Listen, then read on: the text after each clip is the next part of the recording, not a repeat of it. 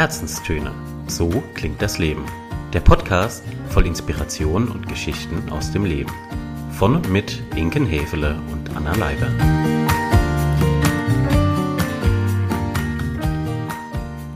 Wir sagen Hallo, herzlich willkommen zu einer neuen Folge unserer Herzenstöne. Heute für uns auch eine ganz besondere Folge. Eigentlich ist jede Folge eine ganz besondere. Absolut. Aber diese ein bisschen, denn sie bildet den Abschluss unseres Coaching-Märzes. Und da kommt es uns ganz gelegen, einmal Resümee zu ziehen. Und auch gelegen kam uns ein Artikel, der uns in die Finger flog. Manchmal ist es ja so, man guckt sich in der Welt um und findet Inspiration, wo man es nicht unbedingt geahnt hätte. Und genau das bildet für uns die Grundlage der heutigen Folge. Denn wir wollen uns das Thema Coaching nochmal anschauen, aber nicht aus unserer Perspektive, sondern der eines anderen. Exakt, nämlich aus der Perspektive der Wirtschaftswoche.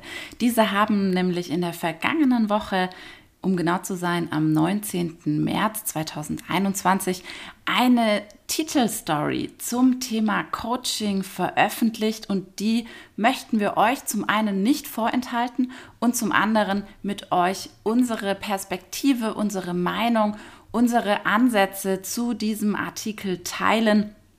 Denn wie ihr euch denken könnt, haben wir durchaus Dinge gefunden, die uns gut gefallen und auch ein paar, die uns nicht ganz so gut gefallen. Exakt. Und das ist der Anlass der heutigen Episode. Wir widmen uns genau diesem Artikel und gehen da einfach mal Stück für Stück zusammen durch. Absolut. Und vielleicht, bevor wir anfangen, noch ein ganz kurzer Hinweis. Natürlich, und ihr wisst es auch aus unseren bisherigen Folgen, man guckt immer mit seiner ganz eigenen Brille da drauf. Und wir haben mit unserer sehr systemischen, sehr begeisterten Coachinnenbrille draufgeschaut und das ist uns an der Stelle wichtig zu betonen. All das, was ihr von uns jetzt an ja, Bewertung hört, das bildet sich eben aus unserer ganz eigenen Perspektive. Und jetzt steigen wir direkt ein. Machen wir. Ich nehme euch mal mit in den Artikel, denn der hat schon eine etwas reißerische Headline. Du kannst es besser. Die Nachfrage nach Coaching wächst und mit ihr das Angebot. Nun drängen auch noch kapitalstarke Digitalkonzerne auf den Markt. Doch überforderte Manager fragen sich, wie sie den richtigen Coach finden und wem sie vertrauen können.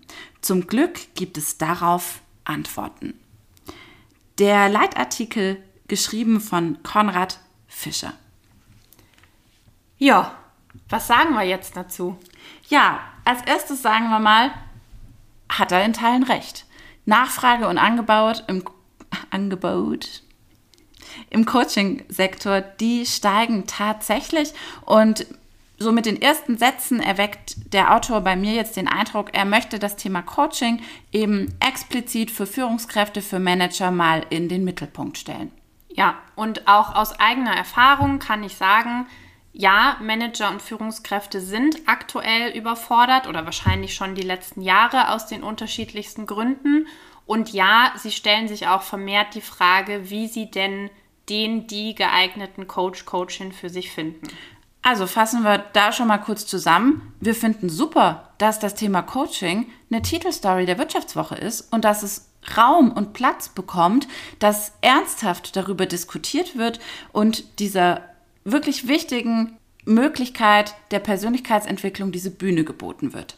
Ein ganz klares Mehr davon. Was ich auch schön fand in dem Artikel, und ihr habt es bei uns in der Was ist Coaching Folge auch gehört bekommen, ist die Herleitung des Begriffs. Mhm. Also das ist für mich die Basis, um einfach auch nochmal, wenn sich jetzt Leser, Leserinnen nicht mit dem Thema zuvor auseinandergesetzt haben, einfach mal die ja durchaus spannende Historie bei dem Begriff auch aufzuzeigen und zu ja. sagen, hey, wo, wo liegen denn eigentlich die Ursprünge und was ist seitdem daraus geworden? Wenn euch das noch mehr interessiert, dann hört ihr euch gerne die erste Episode unseres Coaching-Märzes an. Da gehen wir auch da nochmal explizit drauf ein. Ja, außerdem hat der Artikel viele Experten und Insider zu Wort gebeten und die auch aus ganz unterschiedlichen, ich nenne das mal Coaching-Genre. Auch das fanden wir eine ganz spannende und gute Herangehensweise. Des Weiteren, und auch da haben wir euch ein bisschen aufgeschlaut und kritisch darauf hingewiesen, ist, dass auch in dem Artikel zu Worte kommt, dass es bei der Qualitätsprüfung enorme Hürden und Schwierigkeiten gibt, denn ihr erinnert euch vielleicht, Coaching ist kein geschützter Begriff. Es kann sich heutzutage jeder, jede als Coach, Coachin bezeichnen und da gibt es eben kein allgemeines Gütesiegel, was hinter so einer Ausbildung steckt. Und auch da, finde ich, weist der Artikel, weist der Autor super drauf hin. Total.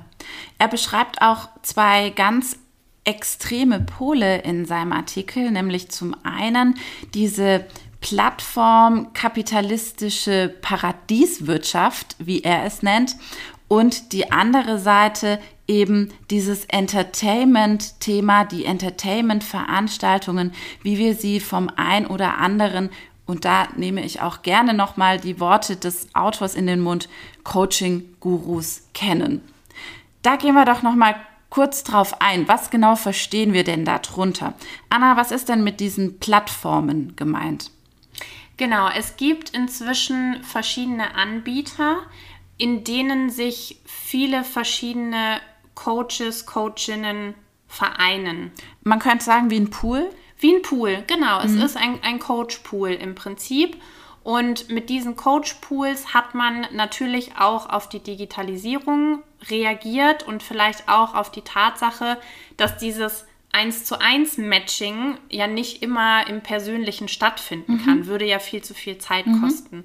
Das heißt, auf solchen Plattformen kann man sich vorstellen, ich klicke mich da durch die Profile, ich kriege vielleicht schon auch ein Foto, den ersten Hinweis zu Berufserfahrungen, Schwerpunkten und so weiter. Und dann kann ich mich eben mit meinen Coaches vernetzen, wo ich denke, hey, das könnte ganz gut passen. Diese Plattformen sind, glaube ich, auch für viele Unternehmen gerade sehr interessant. Also die scheinen ein Stück weit auch den Coaching-Markt im Moment zu beeinflussen. Das sind ja auch wachsende große Unternehmen, die da dahinter stecken. Bestes Beispiel, um jetzt mal kurz in die Klatsch Promi, in die Promi Abteilung. Und, genau, Promi und Königsabteilung abzutauchen. Eine Nachricht, die mich sehr überrascht hat in dem Zusammenhang tatsächlich. Und das wurde im Artikel auch kurz erwähnt. Prince Harry, der ja in letzter Zeit wegen weiß Gott was allem in den Medien. Hauptsächlich Oprah Winfrey. Genau. zu finden war, ist jetzt tatsächlich eingestiegen bei einer dieser großen mhm. Coaching-Plattform-Firmen in den USA ansässig und ich meine auch in London und will eben dieses ganze Thema deutlich nach vorne pushen, wo ich auch sagen muss, ey, so ein prominenter Kopf finde ich gar nicht verkehrt. Mhm. Ja, also die eine hochdigitalisierte Pool gesteuerte, poolbetriebene Plattformpolitik, die sich gerade in der Coaching-Welt verankert, die Fuß fasst, die bei vielen Unternehmen auch Eingang findet. Das ist so der eine Pol, den der Autor beschreibt. Und der ist definitiv, das ist nicht abzustreiten, der ist da. Und er entwickelt sich weiter. Und viele Investoren sehen darin sogar noch viel, viel mehr Potenzial. Ob wir das jetzt per se gut finden, dass Coaching ausschließlich in digitalem Raum und ausschließlich in solchen, ja, fast schon großen, groß angelegten Plattformkonstellationen stattfindet, das möchte ich mal kritisch unterstreichen. Ich glaube nicht, dass wir damit alle Coaching-Bedarfe decken können. Ja, der andere Pol, den der Autor eben beschreibt, das ist das Thema der Entertainment-Veranstaltungen. Und da kennen wir ja auch auf dem deutschen Markt ein paar Größen, die wir jetzt nicht weiter namentlich nennen wollen. Euch gehen sicher einige Namen gerade schon durch den Kopf. Und da sagt der Autor oder der Artikel eben auch ganz klar, hey, das hat eigentlich wenig mit Coaching zu tun. Da geht es viel um Selbstdarstellung, viel um Verkaufsshow, viel eben auch um Entertainment, was seine Berechtigung hat. Keine Frage, was auch ein gewisses Publikum anzieht, entertaint, animiert, motiviert. Das äh, ist völlig fein und da wird auch im Artikel, finde ich, ganz richtig gesagt, ja, diesen einen Pol gibt es, wie du auch sagst, aber mit Coaching und vor allem systemischem Coaching hat es nada zu tun. So ist es. Ein weiterer Punkt, der uns auch echt gut gefallen hat, ist, dass im Artikel Erfolgsstories, aber eben auch das Gegenteil davon klar benannt werden, dass es natürlich Geschichten, tolle Geschichten gibt, die aufgrund von Coaching an Fahrt gewonnen haben, die vielleicht ihren Erfolg auch ein Stück weit einem guten Coaching zu verdanken haben, dass es aber eben auch viele Geschichten gibt und viele Erfahrungen gibt, die das Coaching jetzt als nicht besonders positiv wahrgenommen haben. Und auch das ist, glaube ich, ein Punkt, der ganz klar einhergeht mit dem Thema der Qualifizierung. Denn, wie ihr wisst, es ist sehr, sehr schwierig herauszufinden, wie qualifiziert und wie gut ein Coach tatsächlich ist. Da haben wir wenig Möglichkeiten, das mit Brief und Siegel zu bestätigen. Umso wichtiger, meiner Meinung nach, ist es, sich da auf sein Bauchgefühl zu verlassen und den Coach nach seiner Haltung zu fragen und nach seinen Werten zu fragen und daraus abgeleitet seine Entscheidung zu treffen. Und da sind wir bei einem weiteren Punkt, der uns gut gefallen hat. Es ist so ein klarer Zwischenpunkt, weil mhm. es gibt Aspekte, die haben uns nicht so gut gefallen. Ich möchte aber noch ganz kurz darauf eingehen, was uns gefallen hat. Nämlich Konrad Fischer sagt, es gibt bestimmte Voraussetzungen, die erfüllt sein müssen, damit ein Coaching gelingen kann und damit überhaupt ein Coach und Coachee zusammenfinden. Mhm. Und das ist völlig richtig, das sehen wir auch ganz genauso und das hat auch unsere Erfahrung in der bisherigen Arbeit ganz klar gezeigt. Ja, welche Punkte sind denn das, die er nennt? Das ist zum einen, dass man, wie du es auch gesagt hast, sich auf der menschlichen Ebene gut miteinander kann, sage ich mal, dass man sich auf Augenhöhe begegnet und dass man, und da gehen wir jetzt ein bisschen mehr in die Tiefe mit unserer Sichtweise, dass man eben auch ganz genau die Haltungen der beiden Personen unter die Lupe nehmen sollte. Richtig. Außerdem ist es ganz wichtig, dass beide diesem Coaching freiwillig entgegentreten. Sowohl Coaching als auch Coach, dass das keine Verpflichtung ist, eben seitens des Unternehmens. Und darauf wird mehrfach im Artikel deutlich hingewiesen, was wir super finden. Und wenn wir schon bei dem Unternehmenskontext sind, dass auch keinerlei Abhängigkeit respektive Arbeitsverhältnis zwischen dem Coach und dem Coachee vorliegen sollte. Also die sollten nicht in irgendeiner ja, äh, anderen Verbindung stehen. Ganz ne? genau, ja. ganz genau so. Ja. ja, Konrad Fischer zieht dann am Ende des Artikels seine Quintessenz und sagt, ein guter Coach ist eine Mischung aus Meoid, Motivator und Mentor. Was sagen wir denn dazu, Anna? Ein ganz klares Schwierig. Und da kommen wir jetzt auch nahtlos eigentlich in die Punkte, die uns nicht ganz so gut gefallen haben oder um es ein bisschen deutlicher zu formulieren, wo wir nicht d'accord sind mit dem, was Konrad Fischer geschrieben hat. Und jetzt gerade mal mit Blick auf diese drei ja doch auch sehr bedeutungsschwangeren Begriffe. Oh, das ist ganz wunderbar hergeleitet, vor allem im Kontext des Meoid. Ganz genau.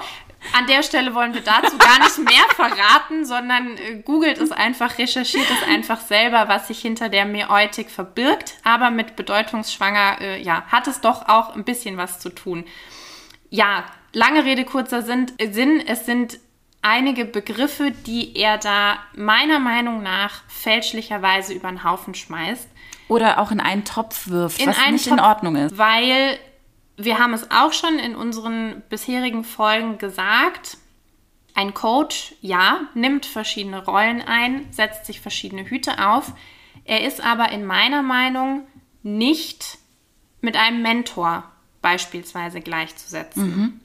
Ja, dazu haben wir auch eine ganz passende Textpassage, die wir euch nicht vorenthalten möchten. Das werdet ihr jetzt in den nächsten paar Minuten öfters haben. Wir haben immer wieder so kleine Sequenzen aus dem Artikel mitgebracht, die wir dann gerne mit euch kritisch beleuchten. Und die erste Sequenz ist meines Wissens nach die zum Thema Mentor.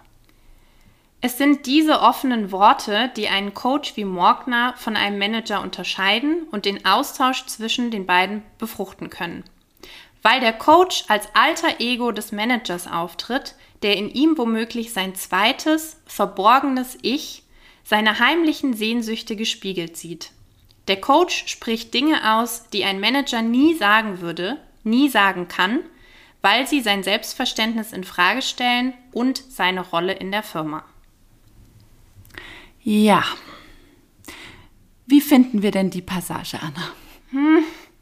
Schwierig. Also auch da wieder ein, ein klares Schwierig. Da muss man jetzt auch wieder sagen, mit welcher Brille guckt man da drauf und welche Haltung eines Coaches findet man für wichtig und richtig.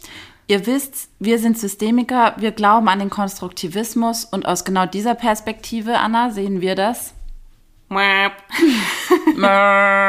genau. Äh, ja, se sehen wir das gar nicht. Also können wir das auch gar nicht. Und ihr merkt, also dieser Artikel hat viel mit uns gemacht, hat uns auch viel getriggert und zum Nachdenken gebracht. Und aus meiner Perspektive sollte ein Coach so nicht sein. Also ein Coach gleichzusetzen mit einem alter Ego des Coachees ist ein No-Go unter systemischer Betrachtung. Betrachtung. Wo wir konform gehen, ist, wenn das die Rolle des Mentors ist, der genau diese Haltung einnimmt und auch auf solche schwierigen Dinge hinweist, auch vielleicht unbequeme Wahrheiten ausspricht, dann sind wir da total konform. Nur worauf wir ganz scharf hinweisen möchten, ist, ein Mentor ist kein Coach. Ein Coach ist kein Mentor. Das sind unterschiedliche Rollen mit unterschiedlichen Aufgaben. Und natürlich kann ich jetzt als Führungskraft sagen oder dahergehen, ich möchte ganz bewusst einen Mentor. Dann ist das vollkommen in Ordnung und dann wird man von dieser Person auch, ich würde jetzt mal vermuten, genau so eine Herangehensweise bekommen. Ja, das ist dann schon fast ein bisschen wie eine Einzelberatung, wo es einfach darum geht, auch die Erfahrung und die Expertise dieses Mentors mitzunutzen für die eigene Entwicklung. Ein Sparingspartner, der fachlich mitsprechen kann. Wenn wir schon gerade bei dem Thema sind, Begrifflichkeiten in einen Topf werfen und die Trennschärfe außer Acht lassen, auch da wieder aus unserer Perspektive, da möchte ich gerne einen, einen nächsten Punkt anbringen, der mir auch beim Lesen ins, ins Auge und in die Magengrube gewissermaßen gesprungen ist. Und zwar werden hier zwei große Begrifflichkeiten genannt, das Executive Coaching und das Business Coaching. Und auch dazu möchten wir euch eine kurze Textstelle vorlesen und die dann nochmal kurz reflektieren. Besprechen. Die Beratung findet individuell statt, nicht in Gruppen, und sie dauert zumeist über einen längeren Zeitraum an. Üblich ist etwa ein halbes Jahr, währenddessen es auch einer längeren Auftragssitzung weitere Gespräche in regelmäßigen Abständen gibt. Im Fachjargon spricht man von Executive Coaching. In Abgrenzung zum weitergefassten Begriff des Business Coachings, unter den etwa auch spezielle Management- und Skill-Trainings, etwa das Halten einer Rede fallen. Dieser Teil, der beginnt mit der Begrifflichkeit Beratung. Und auch da fehlt uns ganz klar die Trennschärfe. Ein Berater ist etwas anderes als ein Coach. Ein Berater bringt fachliche Expertise zu einem bestimmten Thema mit in ein Unternehmen, mit in ein Projekt, mit in einen Auftrag. Genauso wie die Begrifflichkeit des Trainings. Hier geht es um spezielle Management- und Skill-Trainings. Die gibt es, natürlich. Die gibt es auch in Einzelbegleitung. Das ist dann aber nicht ein Coaching, nur weil es face-to-face stattfindet und unter vier Augen stattfindet. Das wiederum wäre ein Training in Einzelbegleitung. Man nennt das auch Training on the Job. Und da tappt er, finde ich, in genau die Falle, die es gibt, die wir auch schon aufgezeigt haben, nämlich dass es ein ganzes Sammelsurium gibt an Begrifflichkeiten, an Berufs- oder scheinbaren Berufsbezeichnungen für einen Executive Coach, Business Coach, was auch immer. Und darunter können sich dann halt im Zweifel viele, viele Unterkategorien verbergen, die aber streng genommen da nicht unbedingt hingehören. Und das vermissen wir im Artikel. Wir hätten uns gewünscht, dass eine klare Begriffsdefinition stattfindet, dass eine klare Abgrenzung stattfindet zwischen dem, was Coaching ist und was Coaching am Ende des Tages eben nicht ist. Das vermissen wir schmerzlich. Es gibt eine Stelle, und da möchten wir ihm jetzt auch nicht Unrecht tun, an der wird tatsächlich darauf hingewiesen. Das ist aber, und ich finde, da liegt auch wirklich der krasseste Gegensatz, ist im Blick auf Psychotherapie. Dass Richtig. ganz klar gesagt wird, ein Coaching kann und darf niemals eine Therapie ersetzen oder damit gleichgestellt werden. Das ist ein ganz guter Punkt, den er damit genannt hat. Der ist aus meiner Sicht aber zu kurz gegriffen. Da hätte mehr stattfinden müssen. Wir möchten euch gerne noch eine weitere Textstelle vorlesen, in der es auch nochmal darum geht, wann hat denn ein ein Coach, ein Business Coach, so nennen wir ihn jetzt mal, wann hat der Erfolg und welche Faktoren muss er, muss sie mitbringen? Der Austausch zwischen Coach und Manager ist deutlich ergiebiger, wenn der Coach neben der Expertise in seinem Kernarbeitsfeld auch fachlich halbwegs auf Augenhöhe mit dem Manager kommunizieren kann. Und besonders effektvoll ist eine Zusammenarbeit immer dann, wenn Manager und Coach sich gegenseitig auswählen, wenn also beide der Konstellation zustimmen müssen. Da habe ich ein paar Good Vibes und ein paar Bad Vibes. Geht mir ganz genauso. Die Good Vibes vorweg, ja, das ist richtig. Es sollten wirklich beide freiwillig der Konstellation zustimmen, bin ich total dabei. Auch das Thema Augenhöhe ist ein wichtiger Punkt, nur sehe ich den nicht in der Fachlichkeit. Das ist richtig, denn jetzt nehmen wir mal an, wir bewegen uns in einem Automobilkontext, dann ist es natürlich ein vielleicht gewisser Pluspunkt, wenn der Coach schon mal mit der Automobilbranche zusammengearbeitet hat, weil wir wissen es, auch da wieder die systemische Brille, jedes System folgt seinen ganz eigenen Spielregeln. Okay, da kann ich mitgehen. Für mich entscheidet sich damit aber nicht die, die Qualität dieses Coaches oder dieses Coaching-Prozesses. Auf gar keinen Fall. Wie gesagt, es könnte es könnte ein Plus sein, eine, eine Kirsch, Kirsche auf dem Kuchen, aber es macht für mich nicht die, die Expertise, die Haltung, die Herangehensweise, den Methodenkoffer, ich könnte noch viel mehr aufzählen, eines guten Coaches aus.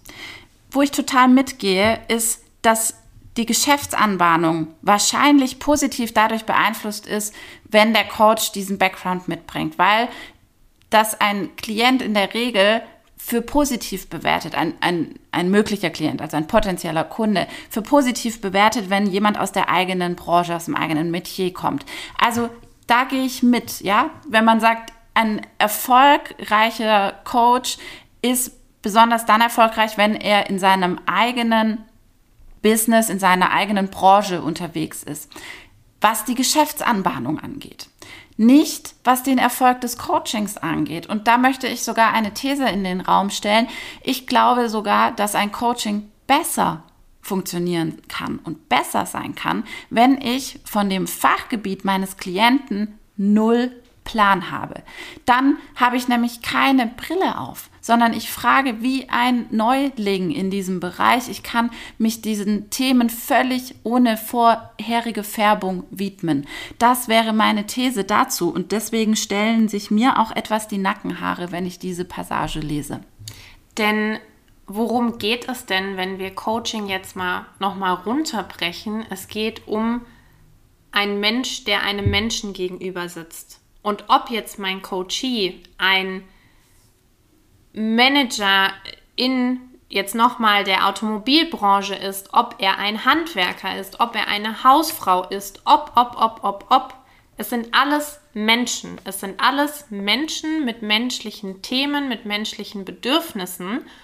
Und die, die Güteklasse eines Coaches ist in unseren Augen, sich auf Augenhöhe mit diesem Gegenüber und mit diesem Menschen einzulassen. Er spricht in seinem Artikel auch über die Anreizstruktur.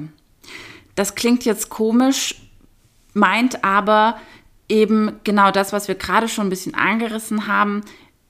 Wann ist ein Coach erfolgreich? Und er stellt da so ein bisschen die These in den Raum, dass ein Coach besonders dann erfolgreich ist, wenn er über Empfehlungsmanagement gut verfügt, also wenn Klienten ihn für gut halten und ihn weiterempfehlen. Das ist jetzt mal per se auch total unsere Meinung. Wir sind große Fans von Weiterempfehlungsmanagement. Wir freuen uns auch über jede Weiterempfehlung. Nur welchen, welchen Kontrast er dazu zieht, ist eben die Aussage, nicht O-Ton, sondern meine Worte, dass eben ein Coach nur dann erfolgreich ist, wenn er Bauch pinselt. Auch dazu eine kleine Textpassage. Ein Coach, der in dieser Welt Erfolg haben will, muss sich fast zwangsläufig aufs Zuhören verlegen und immer aufpassen, dass es bei allen Ratschlägen, die er zu erteilen hat, am Ende so aussieht, als habe die Führungskraft sie sich selbst ausgedacht. Das würde ich jetzt mal sagen, ist manipulativ.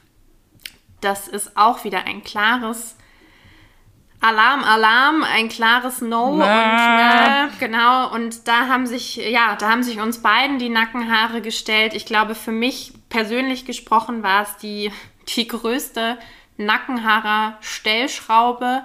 Also da fällt mir auch schon fast äh, gar, gar, nicht mehr, gar nicht mehr viel zu ein, weil das, ja, ist, ist manipulativ, ist getrickst und ist am Ende sich vielleicht auch, du hast es Bauchpinseln genannt, sich auch wirklich gute Coaching-Prozesse und gute Empfehlungen erschleichen. Mhm. Ja, was uns an der Sache so stört, ist, dass es hier überhaupt keinen Hinweis auf das Thema Haltung gibt. Und wir sind beide der Meinung, dass gerade die Haltung im Coaching ein ganz entscheidender Faktor ist. Und wenn ich dann sowas lese, dass es darum geht, im Coaching vermeintlich darum geht, Ratschläge so zu verpacken, dass der andere sie für seine eigenen hält, dann kann ich nur den Kopf schütteln, denn darum geht es nicht. Im Coaching geht es vielmehr darum, seinem Gegenüber, seinem Klienten auf der persönlichen Entwicklungsreise das Licht zu halten, ihn prozessual zu begleiten und am allerwenigsten geht es aus systemischer Sicht um Ratschläge. Ja, weil wir ja davon ausgehen als Systemiker, dass, und auch da werden wir nicht müde zu betonen, die Lösung im Klienten liegt. Und wenn ich als Business, Business Coach zu meinem Manager, zu meiner Führungskraft komme, als systemischer Business Coach wohlgemerkt, dann gehe ich ja auch davon aus. Und wenn wir jetzt nochmal auf die Textpassage schauen, dann wäre ich ja ein Coach, der ganz genau weiß, naja, die Lösung liegt eigentlich in mir. Mhm. Ich verkaufe sie jetzt aber mal geschickt und dann mhm. wird mein Gegenüber schon kapieren, jetzt auch sehr salopp formuliert, dass es eigentlich seine oder ihre Lösung war. Weitere Überschrift aus dem Artikel. Der Leader als Coach. Ja, Anna, da sind du und ich gestern Abend noch ein bisschen in Diskussion vertieft in Vorbereitung auf diese Podcast-Folge heute.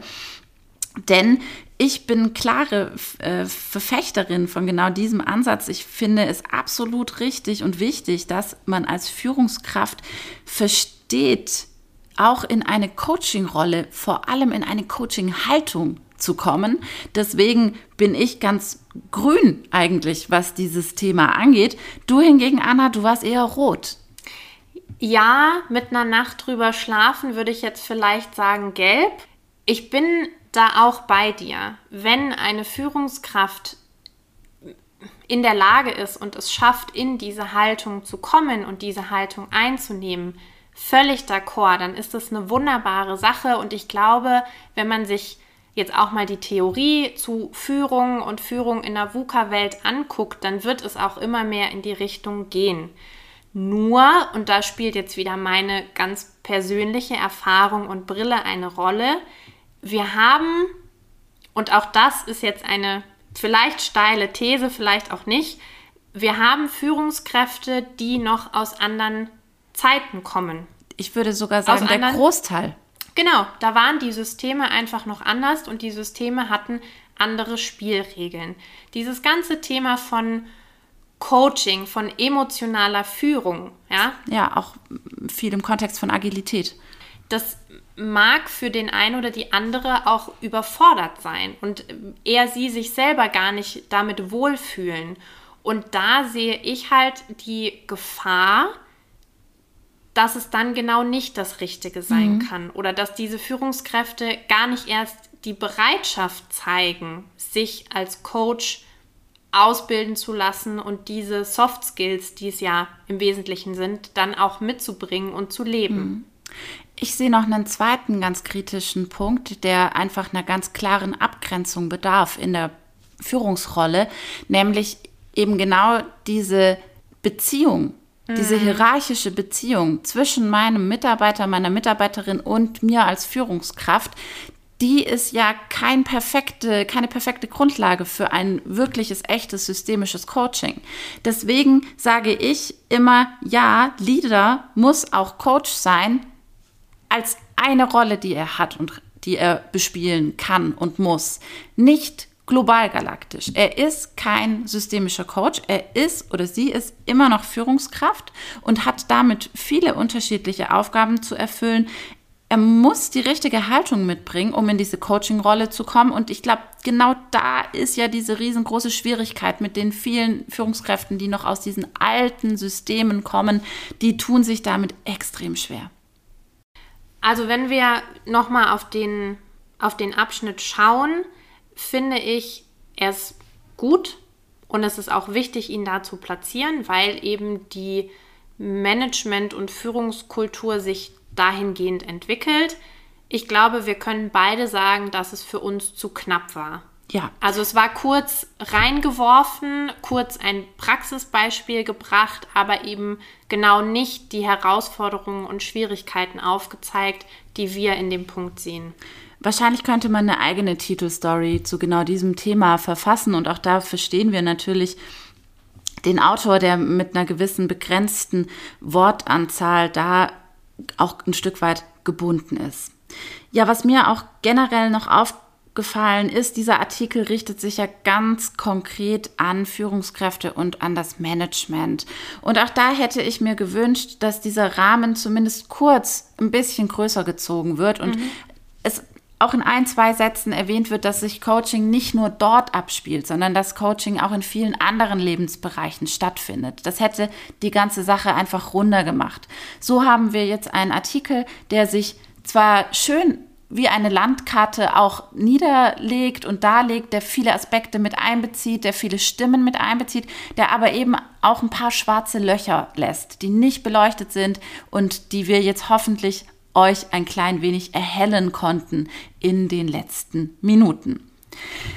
Anna, was wollen wir denn noch zur Rhetorik des guten Mannes sagen? Stichwort Kommunikation, meine Hauptbaustelle. Ah, schwierig. Also auch da ein klares Schwierig, denn jeder Journalist hat seinen Stil, jede, jedes Blatt hat seinen Stil. Ja, auch da könnte man jetzt wieder systemisch dran gehen.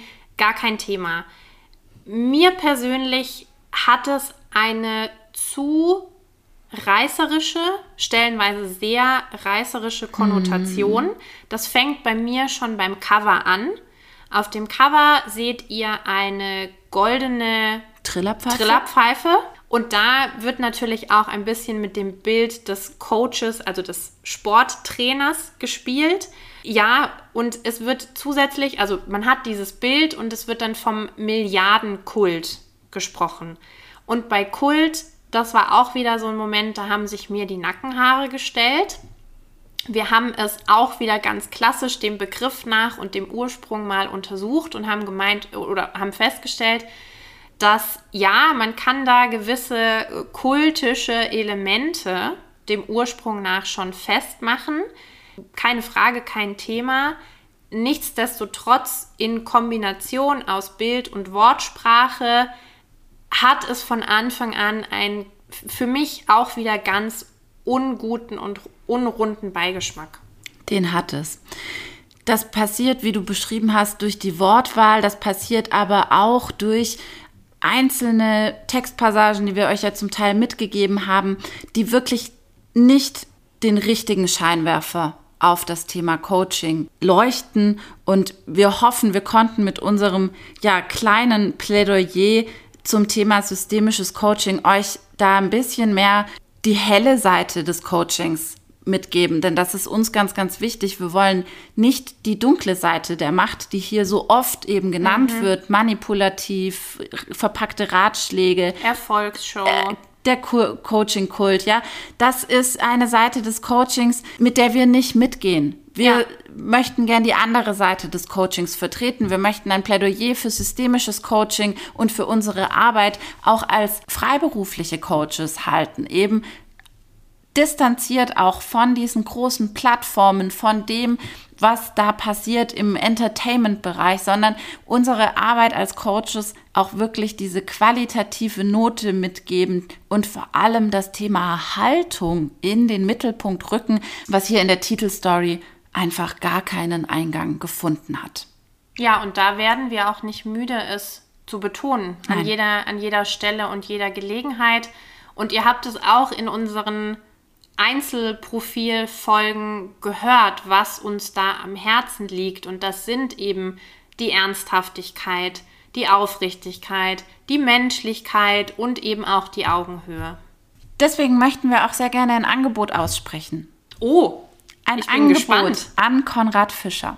Lieber Konrad, wenn du noch mal Gesprächsbedarf hast mit systemischen Coaches, falls es einen zweiten Artikel in der Wirtschaftswoche geben wird zum Thema Coaching, dann möchten wir dir hiermit gerne anbieten, dass wir für Rede und Antwort sehr gerne und aus vollem Herzen zur Verfügung stehen.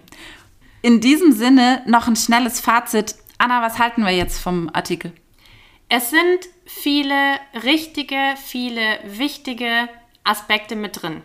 Punkt es sind genauso viele Aspekte, die wir für richtig und wichtig halten, nicht mit drin. Und genau das ist auch unsere Kritik. Es bleiben einige Punkte unbeleuchtet. Nichtsdestotrotz finden wir, macht der Inhalt und das Lesen des Artikels auf jeden Fall Spaß. Und an dieser Stelle bedanken wir uns ganz herzlich fürs Zuhören. Nicht nur heute, sondern auch nächste Woche auch und vergangene Woche und im Coaching März. Ihr seht und hört, es ist ein, ein Thema, das uns sehr am Herzen liegt. Umso mehr haben wir uns gefreut über euer Feedback, über die Zuhörerzahlen jetzt in diesem doch sehr theoretisch und intensiven Monat. Das sagen wir auch ganz ehrlich und wünschen euch einen noch wunderschönen Resttag. Und sagen bis zum nächsten Mal. Macht's gut. Tschüss.